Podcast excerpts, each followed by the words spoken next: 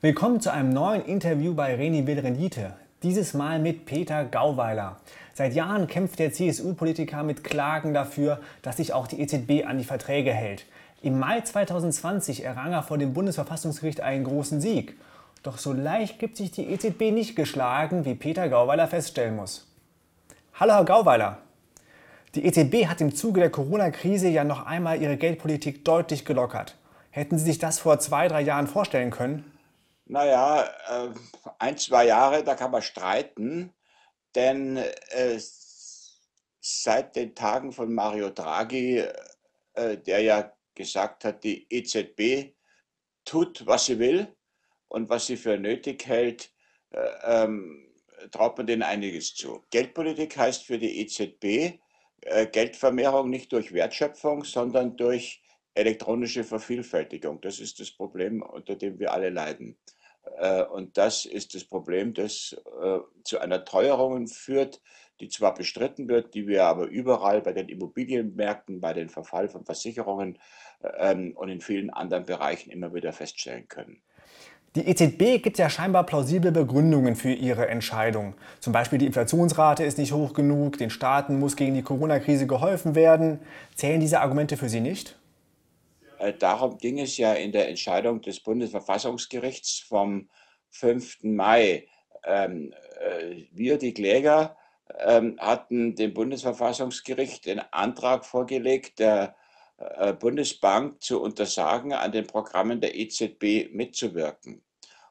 Die, das Bundesverfassungsgericht hat in seiner Entscheidung dann festgelegt, ähm, dass solche Verfügungen nicht äh, einfach festgelegt werden dürfen, sondern dass äh, äh, derartige Programme eine nachvollziehbare Verhältnismäßigkeitsprüfung vorlegen müssen und hatte der Bundesregierung und dem Bundestag aufgegeben, in einem Zeitraum von drei Monaten zu belegen, dass es eine solche Verhältnismäßigkeitsprüfung gegeben hätte.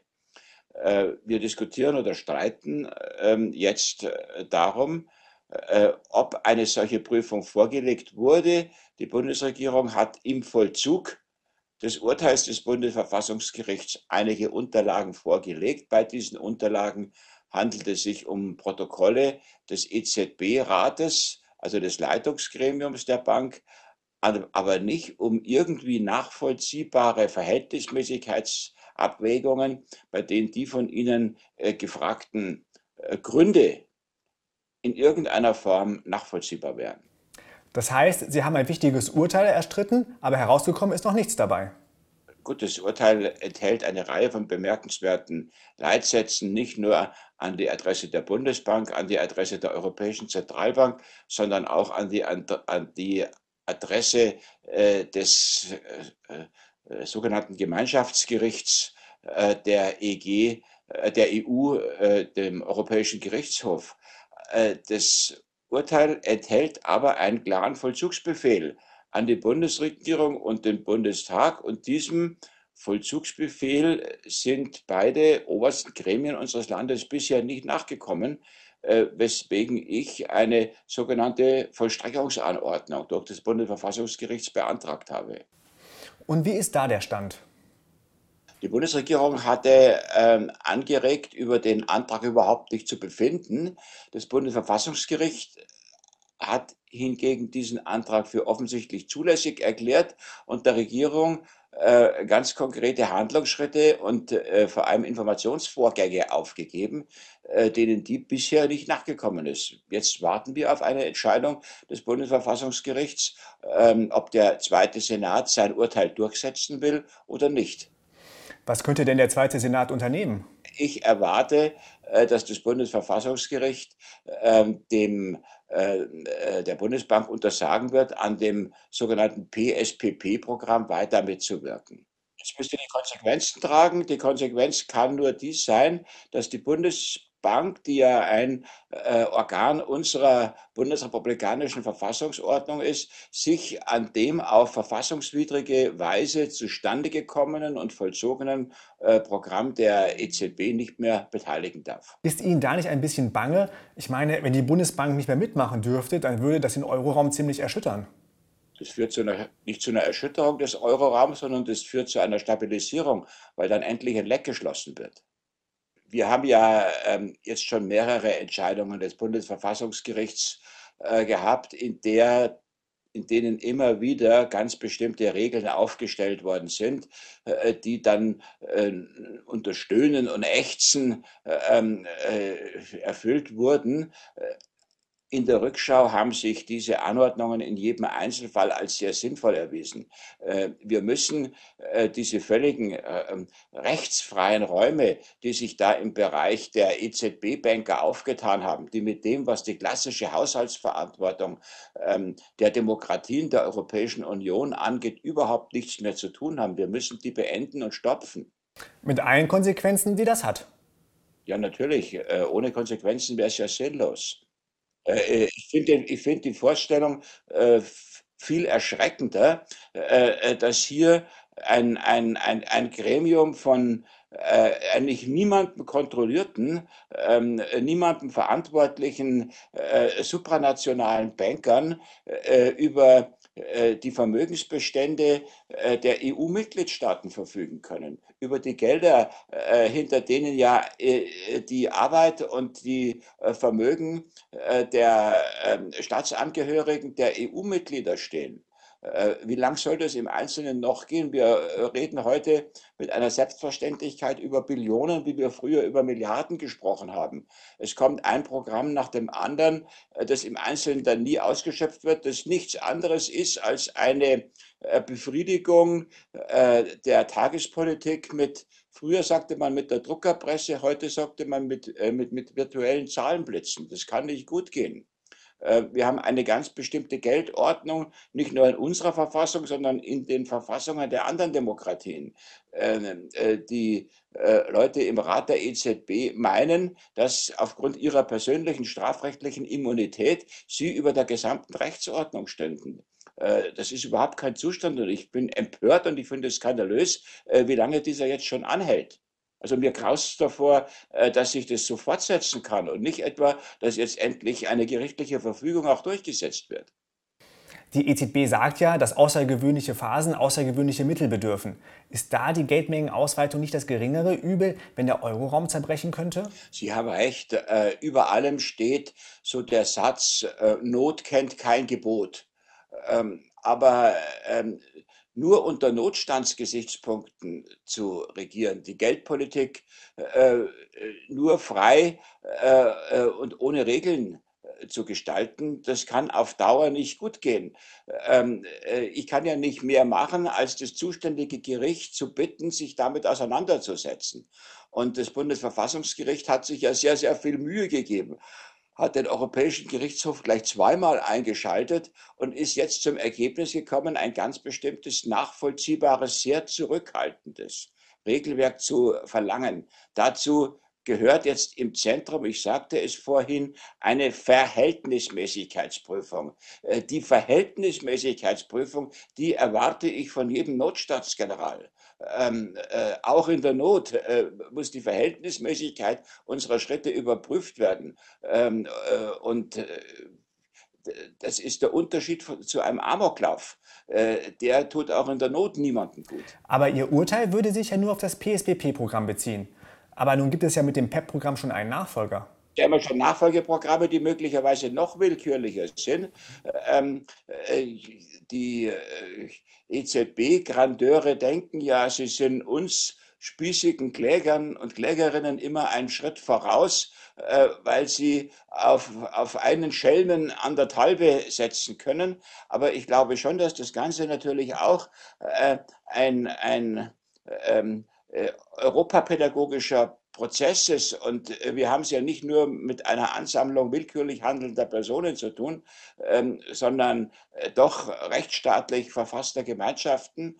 Und ich glaube, im Rahmen dieses pädagogischen äh, Prozesses werden die irgendwann dann auch schon wieder zur, zu einem äh, bankrechtlichen und geldpolitischen Regelwerk zurückkehren, das diesen Namen verdient und das mit dem, äh, von dem gedeckt ist, äh, was die Väter und Mütter des Lissabon-Vertrags eigentlich gewollt haben.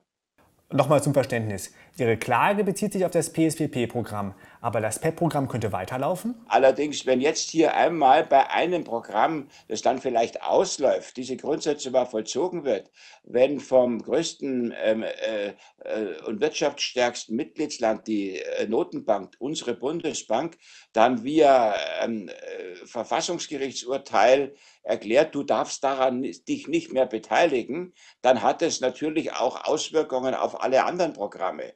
Äh, und dazu ist die Bundesbank zu seriös, äh, um sich dann auch bei zukünftigen Programmen gegen Leitsätze des Bundesverfassungsgerichts, die ja bei uns Gesetzeskraft haben, ähm, äh, und auf die Gesetze, auf die die Bundesbanker ja alle vereidigt sind, einfach hinwegzusetzen.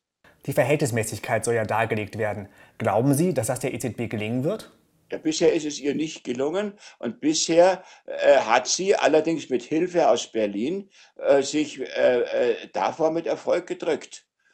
Das Bundesverfassungsgericht hat in seinen Leitsätzen ja ganz verschiedene ähm, politische äh, ähm, Bereiche festgelegt, ja, vom Mietrecht bis oder von der Mietentwicklung äh, bis zur Rentenentwicklung, bis zur Preisentwicklung, äh, ähm, äh, bis zu den sozialen Systemen, ähm, die, in, die ab, auf die die Auswirkungen dieser Programme geprüft werden sollten, äh, wie die Einwirkungen im positiven oder im negativen sich darstellen. Äh, und dann aus dieser Abwägung einen Weg zu finden, äh, diese Programme zu stärken oder möglicherweise sie abzuschaffen. Äh, ich sagte es, glaube ich, jetzt schon ein paar Mal in unserem Gespräch, eigentlich eine Selbstverständlichkeit, Kontrolle und Gegenkontrolle. Ähm, und die Richter sagten dann, die Aufgabe der Bundesbank, die ja Deutschland innerhalb der EZB vertritt, äh, auch wenn deren Stellung jetzt merklich geschlecht, geschwächt worden ist und sie nicht immer in jeder Phase Mitglied des EZB-Rates ist, das ist ein eigenes Thema, äh, ähm, äh, die ist es dann darauf zu achten. Die Bundesbank ist, wenn Sie so wollen, ähm, äh, der verlängerte Arm der Bevölkerung der Bundesrepublik Deutschland, die natürlich ihre Währungssicherheit im Auge hat und auch im Auge haben muss. Und ähm, wenn nicht durchgesetzt wird, dass es zu diesen Verhältnismäßigkeitsprüfungen kommt, sondern dass nach anderen nicht durchschaubaren Prinzipien vom, vom EZB-Rat äh, entschieden wird. Früher von Draghi, heute von Frau Lagarde und ihren äh, ähm, äh, Beisitzerinnen und Beisitzern, ähm, äh, dann äh, sagt das Bundesverfassungsgericht, dann kommt ähm, äh, unsere eigene Verfassungsordnung ins Wanken und dann dürfen sich deutsche Verfassungsorgane an dererlei jedenfalls nicht beteiligen. Es dürfte doch gar nicht so schwer sein, die Verhältnismäßigkeit darzulegen, oder? Sie haben völlig recht, es ist völlig unbegreiflich. Also äh, ähm, alle gute Politik lebt vom Schachspiel, wenn wir das Schachspiel mal umdrehen, äh, äh sagen, die, und einen Blick auf die Interessen der EZB werfen, äh, die müsste jedes Interesse haben. Ähm, äh, äh, darlegen, und zwar in welcher Sorgfalt und mit welchen Überlegungen sie diese Abwägungsprozesse durchgeführt hat. Stattdessen mauern und weigern sie sich, wo es überhaupt nur möglich ist. Und das ist auch etwas, was natürlich äh, kein Zutrauen schafft. Warum glauben Sie, dass die EZB so mauert? Warum macht sie nicht einfach diese Verhältnismäßigkeitsdarlegung? Ja, ich natürlich, äh, Macht macht Appetit nach mehr.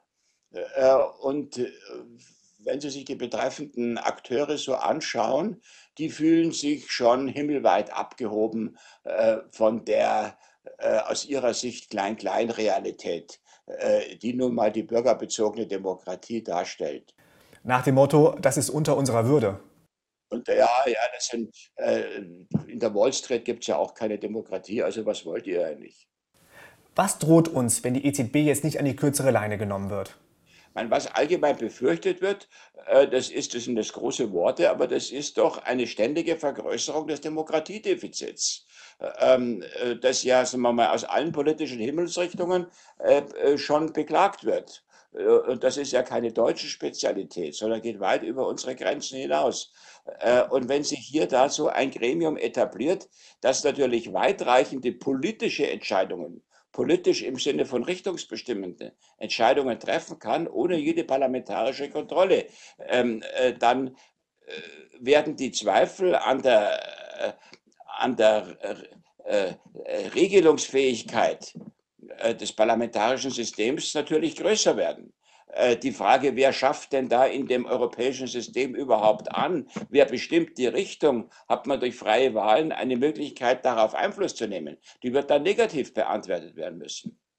Ähm, Im Bundestag wird zwar über Kleinstausgaben gestritten, aber Riesenprogramme wie die PSPP, die in den ähm, Milliarden- und Billionenbereich gehen, wo teilweise bis zu äh, 80 Milliarden äh, pro Woche äh, oder teilweise Milliardenbeträge an einzelnen Tagen umgesetzt worden sind, die sollen von den Abgeordneten nicht verabschiedet werden dürfen. Das kann nicht in Ordnung sein. Oder wir schaffen die parlamentarische Demokratie ab welchen Sinn hat denn die parlamentarische Demokratie durch Abgeordnete, wenn der Abgeordnete über das wichtigste Parlamentsrecht, nämlich die Bestimmung des Haushalts, über die Geldausgabe ja überhaupt nichts mehr zu sagen hat? Dann haben wir zwar Wahlkämpfe mit vielen Plakaten und unterschiedlich schönen Fotos, aber mit lauter Leuten, die nichts zu sagen haben, die dafür aber immer mehr werden in Berlin.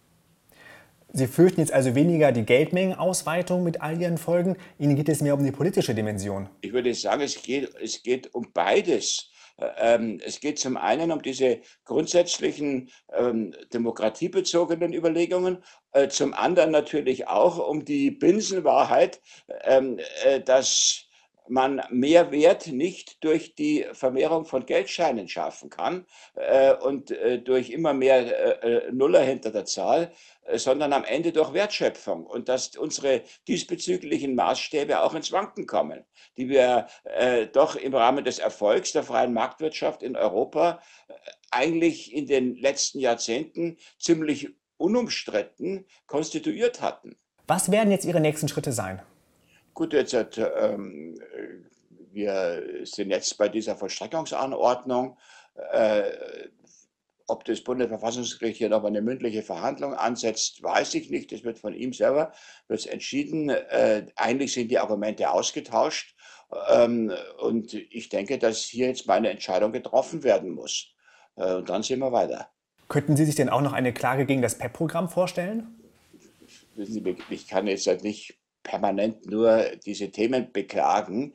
Ähm, wir haben mit der Entscheidung vom Mai 2020 sagen zumindest die ähm, Rechtsgelehrten ähm, in, in, in, einem kleinen, kleinen Bereich äh, Rechtsgeschichte geschrieben, äh, dass man überhaupt die Möglichkeit hat, als Bürger äh, ähm, gegen diese Entscheidungen vorzugehen, äh, dass die Verfassungsgerichte der Mitgliedstaaten äh, die Möglichkeit haben, ähm, Entscheidungen ähm, äh, des Europäischen Gerichtshofs, wie er sich selber nennt, äh, ähm, auf den eigenen Prüfstand zu stellen, äh, dass Entscheidungen äh, dieses Gremiums nicht gegen das Verfassungsrecht der Mitgliedstaaten ähm, äh, verstoßen dürfen. Ähm, das steht jetzt und das ist ein großer Erfolg.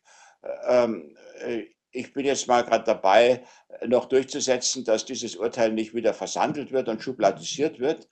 Ähm, und dann schauen wir mal. Herr Gauweiler, vielen Dank für das Gespräch. Okay, danke auch, vielen Dank. Ich hoffe, euch hat das Interview gefallen. Wenn ja, dann lasst mir ein Like da oder auch gerne ein Abo.